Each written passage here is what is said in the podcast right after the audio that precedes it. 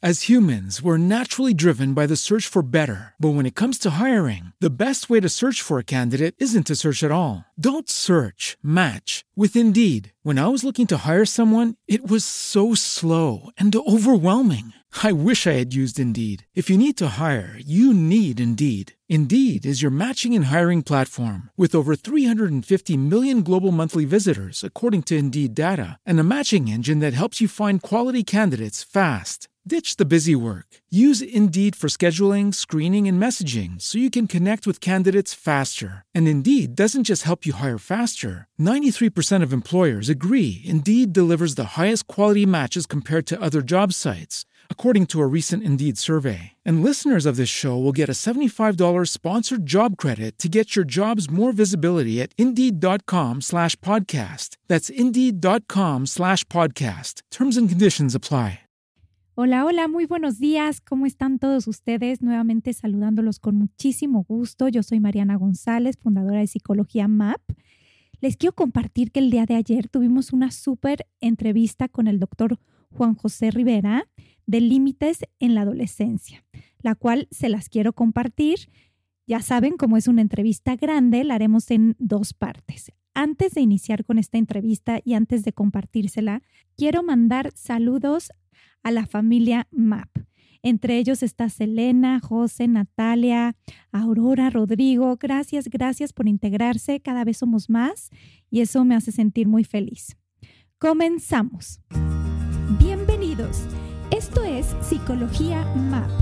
Si eres mamá o papá de niños o jóvenes, este es tu espacio en el que buscaré acompañarte en el complejo camino de la yo soy Mariana González, psicoterapeuta y fundadora de Psicología MAP. Psicología MAP.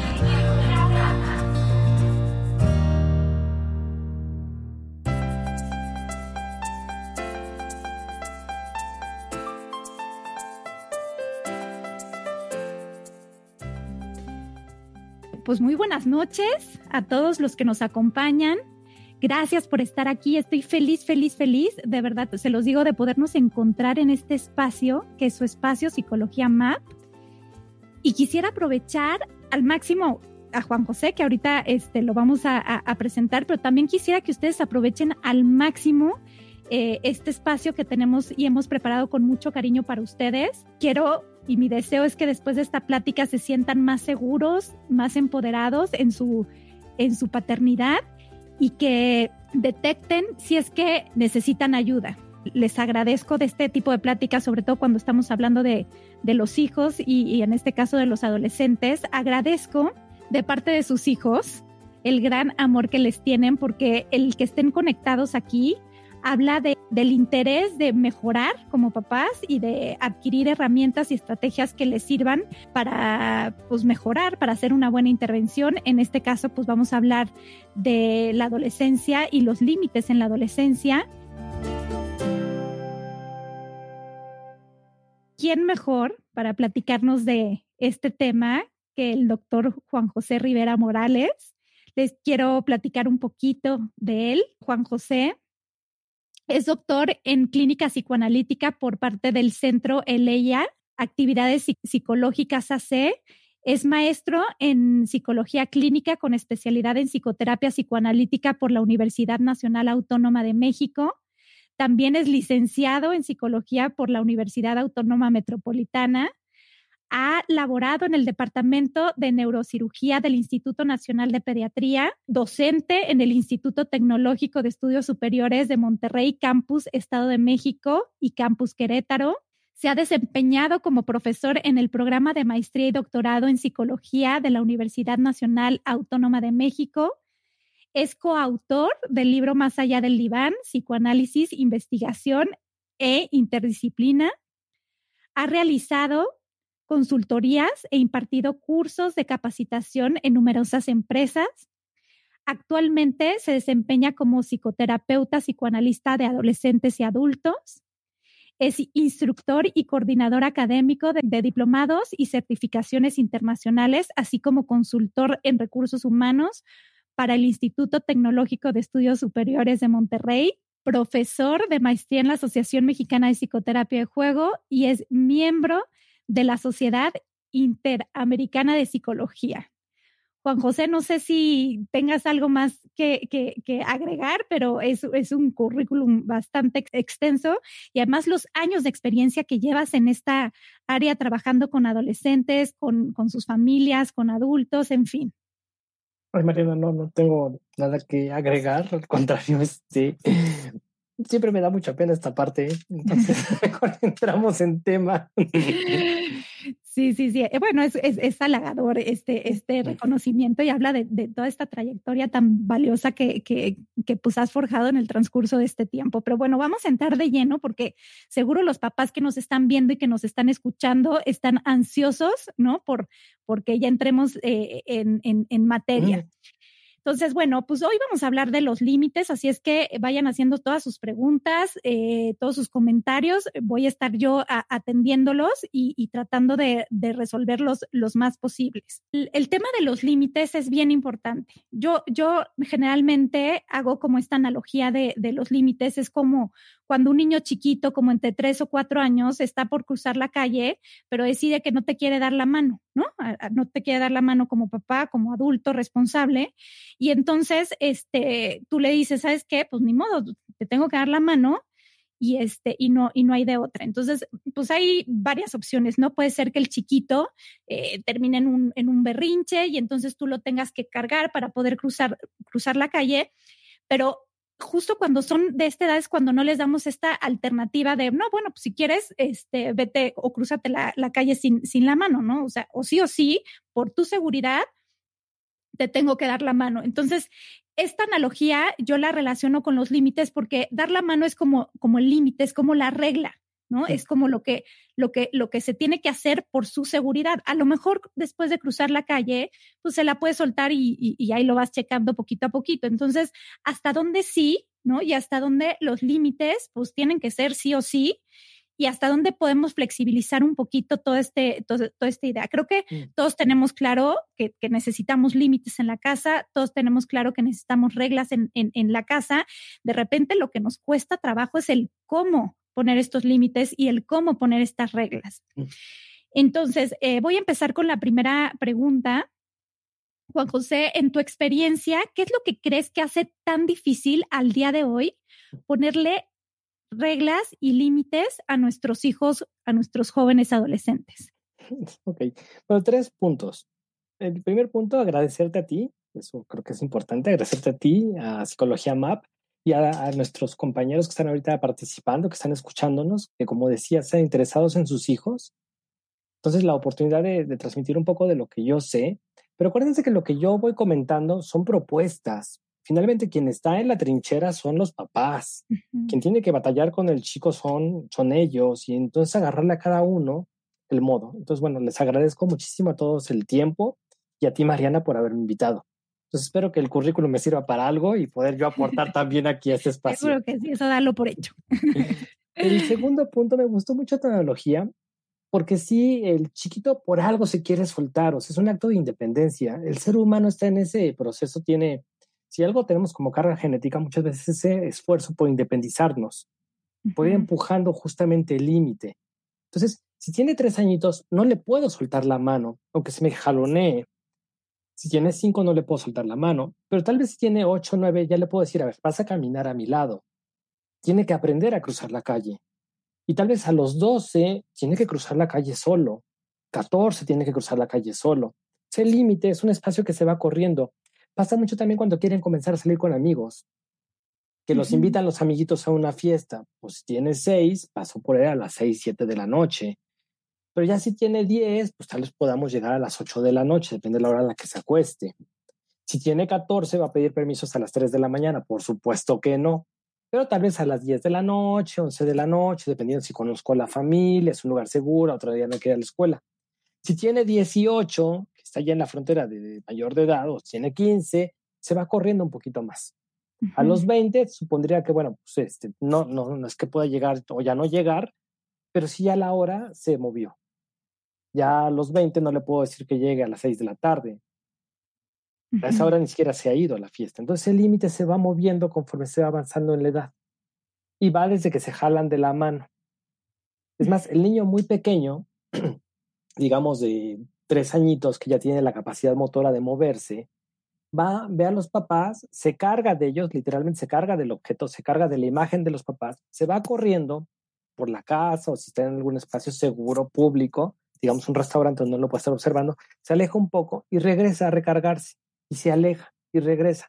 Pero ese alejarse es normal, es parte de un proceso de desarrollo. Ese límite tiene que dar ese espacio. Si yo al de lo tengo aquí agarrado, sentado conmigo, en un espacio que pudiera ser seguro, pues va a estar muy inquieto de pronto. Y a los cinco lo mismo, quieren explorar. Ese límite tiene que dar ese espacio, esa flexibilidad para que el otro explore, pero siempre y cuando esté, digamos, en, bajo la seguridad y la observación de uno. Conforme se va creciendo, se va aumentando y aumentando y aumentando el límite, hasta que hay un punto donde él tiene que haber introyectado los límites para poderse autorregular. La idea es esa, que el límite pueda quedar introyectado, entonces que no sea un límite que viene desde la afuera, sino que viene desde el adentro. En la psicología social le llaman locus de control, locus de control interno o locus de control externo. El locus de control externo es cuando me ponen el límite, me ponen la regla, me ponen eh, la normativa desde afuera. El locus de control interno es que yo ya introyecté esa normativa, ya entendí por qué es necesaria y ya me autorregulo con ella. Es como llegar ya uno como adulto a un semáforo eh, y uno está volteando a ver si está el policía y si no es el policía me lo paso. Tengo locus de control externo. El policía tiene que venir a regularme. Pero si tengo locus de control interno, digo, no me cruzo el alto porque puede pasar un peatón y me lo puedo llevar, puede pasar otro coche y podemos chocar. Entonces, pues yo me paro en el alto. Ya introyecté la regla. La idea con los chicos es que introyecten la regla. Pero para que pueda haberse introyección de regla, uno, la regla tiene que ser constante. No puede ser a veces sí y a veces no. Si tenemos que tener la mayor congruencia posible con todo y que los seres humanos tenemos estas fluctuaciones, de preferencia que la regla sea constante. Uno. Y dos, que se explicara el por qué. En general, los chicos entienden mejor, no totalmente, pero mejor cuando uno les explica los porqués. No puedes irte, cruzarte la calle porque pasan los coches muy rápido, te puede atropellar, es muy peligroso, o sea, viene un porqué. Pero vas a aprender. Hay una promesa. Vas a aprender a cruzar la calle solito. Algún día la vas a tener que cruzar tú solo. No siempre voy a estar aquí para cuidarte. Entonces tienes que aprender cómo se cruza la calle. La calle se cruza por las esquinas, no se cruza corriendo, frenando, historiando coches. Eh, hay que esperar a que esté el alto, de preferencia si es que haya alto. De todas maneras, aunque haya alto, hay que cuidarse porque hay gente que se pasa el alto y nos puede atropellar. Entonces uno le da los recursos para que aprenda solo a cruzar la calle y se autorregule. La idea es que el chico y el adolescente se autorregule. Entonces tendríamos con todo ese proceso. Ahora, ¿por qué en la actualidad es difícil? Siempre ha sido difícil, pero ahora a veces puede ser más difícil porque, bueno, además de la pandemia que nos ha introducido un factor enorme extra, tenemos el hecho de que de una generación le contesta a otra. Entonces de pronto tenemos generaciones muy, muy reguladas, muy, muy rígidas. Le llamaban la generación baby boomer, muy rígida. Después llega la generación X, gente que ahorita tiene 45, 50, 55 años, la cual también se tuvo unos papás que eran muy rígidos con ellos. La generación baby boomer, que es la previa, fue muy rígido con ellos. Entonces ellos como respuesta generacional de pronto dan como libertad al otro, al generación millennial y después sigue el centennial y después sigue la generación alfa, que ya son muy chiquitos ahorita. Los que ya nacieron del 2010 acá le, llaman generación alfa. Apenas está acuñándose el término y un autor en Australia que ha propuesto el término de generación alfa, que es la última, la última, del 2010 para acá. Los que están ahorita ya tienen pues onceñitos, ¿no? Recuerden que estas eh, categorías siempre están variadas, o sea, depende del autor que uno lea, de pronto se puede mover, se puede jalar para más adelante o para más atrás en los años. Entonces, son generaciones que de pronto los papás dicen, pues yo quiero ser más democrático, quiero ser más cálido, entonces pues no le coloco los límites o le pregunto qué es lo que quiere. Pero pues el chiquito de pronto no tiene el criterio suficiente. Pero uno está respondiendo a unos papás que de pronto pudieron haber sido muy rígidos. Entonces mis papás fueron muy rígidos conmigo, yo quiero ser mucho más democrático con mi hijo. Tiene una razón de ser, tiene una lógica. El problema es que si no pongo ningún límite, pues después no sé qué hacer con él, se, me viene encima. Entonces por eso está costando más trabajo. Le incluimos el tema de la pandemia. El estar encerrados hace que uno esté mucho más movilizado, de pronto ansioso, deprimido, con demasiada energía, y ahora ponme límites dentro de la casa. al chico adolescente, antes uno lo mandaba, antes, eh, antes de la pandemia, uno lo mandaba a la escuela, y ahí tenía otra serie de, eh, de autoridades que ayudaban a que se regulara, profesores, directivos, en algunos lugares el prefecto, As humans, we're naturally driven by the search for better. But when it comes to hiring, the best way to search for a candidate isn't to search at all. Don't search, match with Indeed. When I was looking to hire someone, it was so slow and overwhelming. I wish I had used Indeed. If you need to hire, you need Indeed. Indeed is your matching and hiring platform with over 350 million global monthly visitors, according to Indeed data, and a matching engine that helps you find quality candidates fast. Ditch the busy work. Use Indeed for scheduling, screening, and messaging so you can connect with candidates faster. And Indeed doesn't just help you hire faster. 93% of employers agree Indeed delivers the highest quality matches compared to other job sites, according to a recent Indeed survey. And listeners of this show will get a $75 sponsored job credit to get your jobs more visibility at Indeed.com slash podcast. That's Indeed.com slash podcast. Terms and conditions apply. quien daba ese apoyo. Entonces, ahí podía desfogarse, pero ahora lo tengo dentro de la casa, todo el tiempo. Entonces, esa función que hacía la institución escolar, ahora la tengo que hacer yo en la casa y aparte él no tiene esa institución, ese espacio físico donde correr, donde divertirse, donde descargar la energía y pues en la casa le cuesta mucho trabajo autocontenerse. Tenemos casos de chicos que están muy disruptivos dentro de la casa, desde niños hasta adolescentes muy, muy disruptivos, ¿Por qué? Pues porque ¿dónde van a descargar toda esa energía? Dependiendo del país donde nos encontremos, algunos países han abierto un poco más las puertas y entonces hay la posibilidad ya de regresarlos a la escuela o de llevarlos al jardín o que hagan algún tipo de actividad siempre y cuando estén seguros de no contagiarse. Y aún así el contagio se nos ha ido muy alto. Y bueno, pueden otra vez desfogar. Esta idea de que los chicos eran totalmente electrónicos, pues se nos cayó que todo el tiempo que eran fanáticos de las redes sociales, fanáticos de la computadora, que ellos habitaban ahí, que eran nativos digitales, se nos cayó. ¿Por qué se nos cayó? Pues porque uno lo ve, que yo tengo N cantidad de pacientes que me dicen, quiero regresar a la escuela. Son raros, eh, realmente sí los hay, pero son raros los que dicen, yo soy súper a gusto aquí en mi casa metido, ¿no? Es más, a veces es indicador de qué le está pasando, porque el adolescente requiere el contacto físico, interacción social física. La mayoría me dicen chicos de secundaria, de preparatoria, incluso de primaria, yo quiero regresar a la escuela, necesito ver a mis amigos. Yo no voy a la escuela a estudiar, voy a ver a mis amigos, pero así de toda la vida. Es raro el chico que quiere ir a la escuela a estudiar, la mayoría quiere ir a divertirse, a ver amigos. Y hay uno, bueno, pues mata dos pájaros de un tiro, ¿no? Por un lado, estudian y van aprendiendo, y por otro lado, tienen esta interacción social. Entonces, ahí se descubre que la interacción virtual a través de el WhatsApp no digo del Facebook, porque ellos ya no usan Facebook, ya el Facebook se lo dejaron a los viejitos, o sea, nosotros, y a las grandes empresas que sí usan el Facebook para poder vender, ellos ya están más bien en el Instagram. Pero el Instagram no es más que un accesorio, es una extensión de la vida social, física. Pero requieren la relación física y si no la tienen, pues otro, otro detonante. Entonces, los límites nos ayudan este, para que tengan esos espacios donde puedan expresarse, pero nosotros tendría que tener esa regulación. Bien, Mariana. Esta, esta, supongamos, ¿no? Que, que lo que estoy entendiendo es que desde chiquitos ¿no? hay que ayudarlos con los límites para que cuando llegue la adolescencia ya tengan introyectado este, estos límites y sepan ellos autocontrolarse y autolimitarse. Sí. Eh, nos explicabas un poco, dependiendo del contexto familiar, de cómo fueron mis papás, entonces es como yo voy a hacer con, con mi hijo o mi hija adolescente.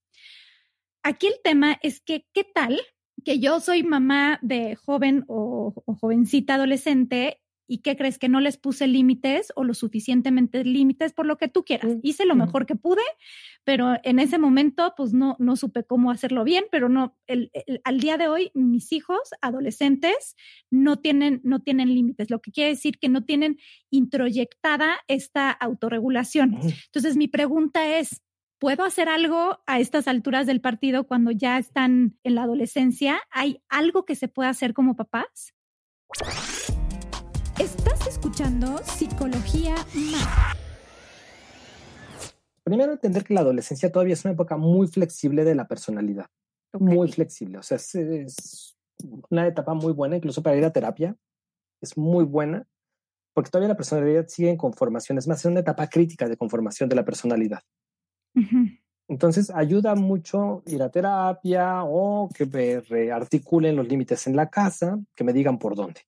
Ayuda muchísimo. es más, a veces el adolescente lo pide. Dice que no me van a decir nada. O sea, y yo en la de terapia, pues no me dijeron nada, ¿no? O sea, ¿qué pasó? ¿Dónde estaba la autoridad? Entonces, sí es una muy buena época para hacerlo. Ya hacia después de los veintitantos, 21, 22, ya es más difícil porque ya la personalidad está cristalizando ya es la personalidad adulta, que ya está como mucho más difícil de mover. Sigue teniendo sus puntos de mucha flexibilidad, pero no tanto como en la adolescencia. Sería el primer punto. Segundo, uno asumirse como autoridad. Uno es la autoridad. Si en alguna ocasión di una charla a un grupo de padres de familia, fueron varias veces en colegios, y a veces llegaban los papás y me decían, es que nos tiene dominados. ¿Cómo que nos tiene dominados? Sí, nos tiene dominados, nos tiene amenazados. Él decide lo que pasa en la casa. Y dices, ¿en serio? No, sí, y, pero se veía hasta cierto temor en los papás, ¿no? En la mamá y el papá. Y dice, chucha, pues es, o sea, uno empieza a fantasear, ¿no? Yo decía, pues a ser un chico altísimo, así súper fuerte, y pues sí los tiene mal, ¿no? No, pues llegaba el chamaquito y un fideíto, ¿no? Pero de un carácter enorme, el cuate, así, bien posicionado, bien empoderado también. Primero, no, los papás son autoridad. Entender que no es tanto una democracia en la casa. Sí puede opinar el chico, pero finalmente los papás son los responsables de lo que hace.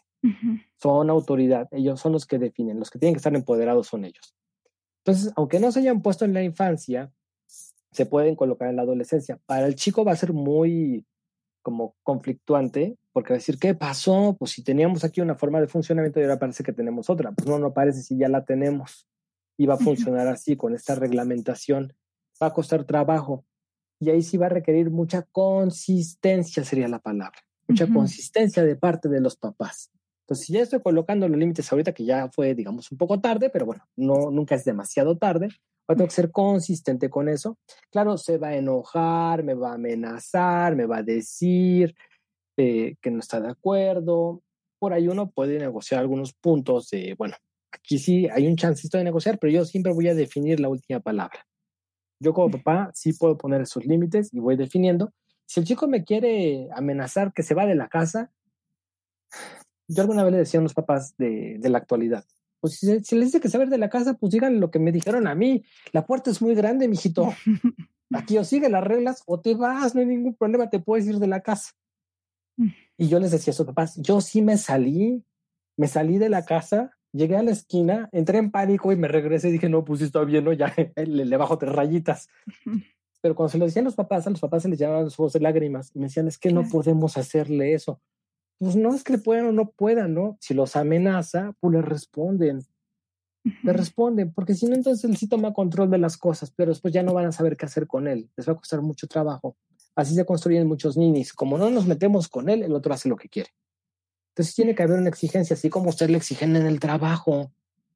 También puede haber una exigencia y una colocación de reglamentaciones para el chico dentro de la casa, pero si se requiere que el papá se primero se asuma como autoridad, se empodere y sea consistente. Y así como hay puntos donde sí se puede de pronto negociar algo, otros donde no es negociable. Uno tiene una exigencia y otro tiene que, que acatarla. Se le escucha, no es una imposición a golpes, no hay violencia intrafamiliar, pero sí hay mucha claridad para las cosas. Y punto importantísimo, no nos enganchamos. Porque él va a tratar de provocarnos para engancharnos. Entonces uno tiene que tener la frialdad. Sí, es casi imposible muchas veces, porque sí es consistente, está duro y duro. Los adolescentes son muy consistentes para muchas cosas. Ahora, si el chico de pronto comienza, digamos, si hacer otro tipo de acciones, como cortarse, hacer cutting, ya estamos en otro nivel de cosas. Entonces, eh, sí habría que acudir con algún profesional, porque ¿qué es lo que está pasando con ese chico que se está cortando? Si no, ya no es un chantaje, algo está ocurriendo. Si de pronto comienza con ideación suicida, lo mismo, hay que acudir con un eh, especialista. Sí, Mariana. Ok, sí, ahorita pasamos como a cuando ya este pedir pedir ayuda, ¿no? que es cuando ya la situación pues está muy muy fuera de las manos. Hablabas como de tres puntos que me parecen súper valiosos. El primero es ver al adolescente como una segunda oportunidad, que así también lo vivimos en terapia, ¿no? Cuando llega un adolescente decimos, perfecto, está en el tiempo perfecto para como trabajar todo esto que a lo mejor no se trabajó cuando era más pequeño. Segundo, el empoderamiento de los papás, ¿no? Saberse que ellos son esta autoridad. Tercero, la, la, consistencia, ¿no? O sea, tener como los límites y las reglas muy claras. Te voy a decir qué es lo que pasa a veces y, y los papás que me están escuchando no me van a dejar mentir. O sea, de repente, pues el adolescente hace algo no tan grave y entonces eso tiene una consecuencia.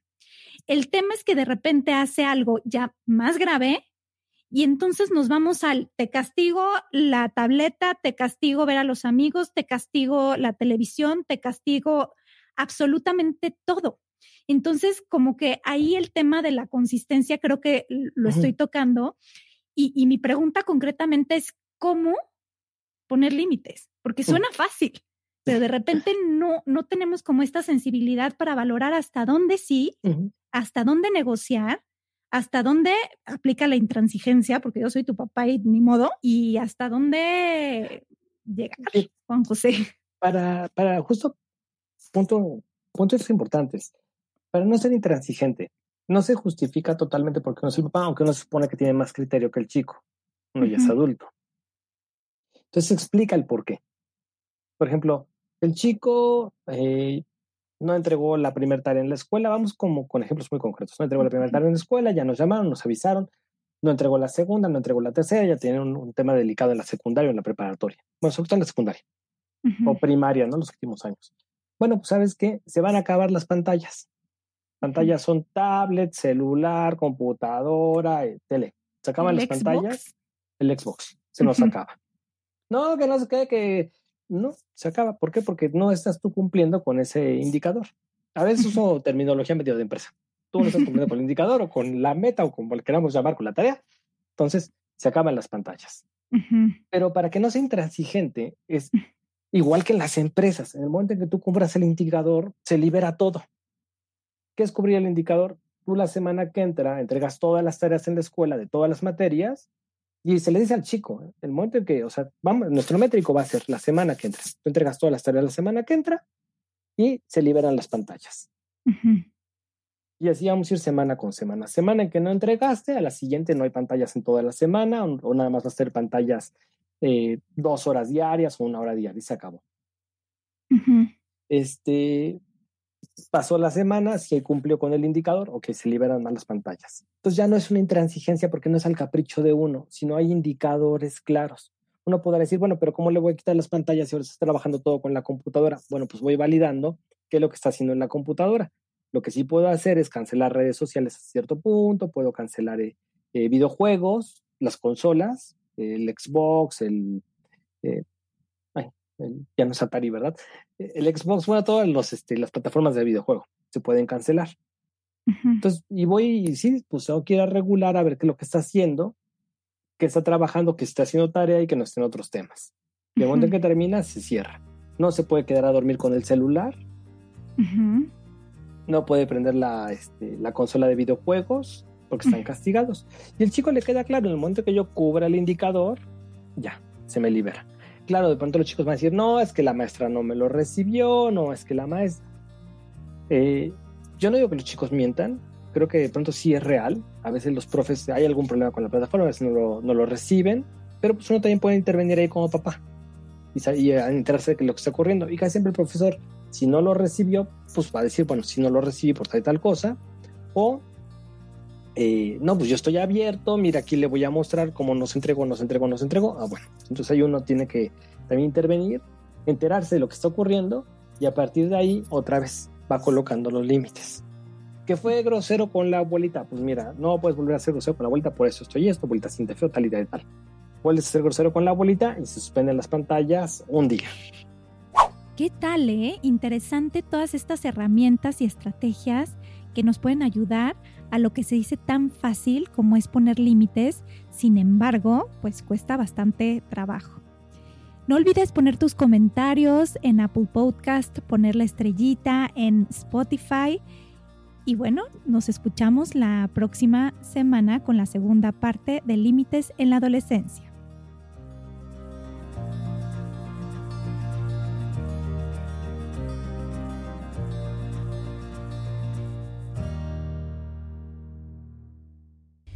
Escuchando Psicología Map todos los jueves. Entra a psicologiamap.com para enterarte de más episodios. Súmate a las redes sociales. Comenta o escríbeme a infopsicologiamap.com. Esta ha sido una producción de punto primario.com. What if you could have a career where the opportunities are as vast as our nation, where it's not about mission statements, but a shared mission? At U.S. Customs and Border Protection, we go beyond to protect more than borders from ship to shore, air to ground. Cities to local communities, CBP agents and officers are keeping people safe. Join U.S. Customs and Border Protection and go beyond for something far greater than yourself. Learn more at cbp.gov/careers.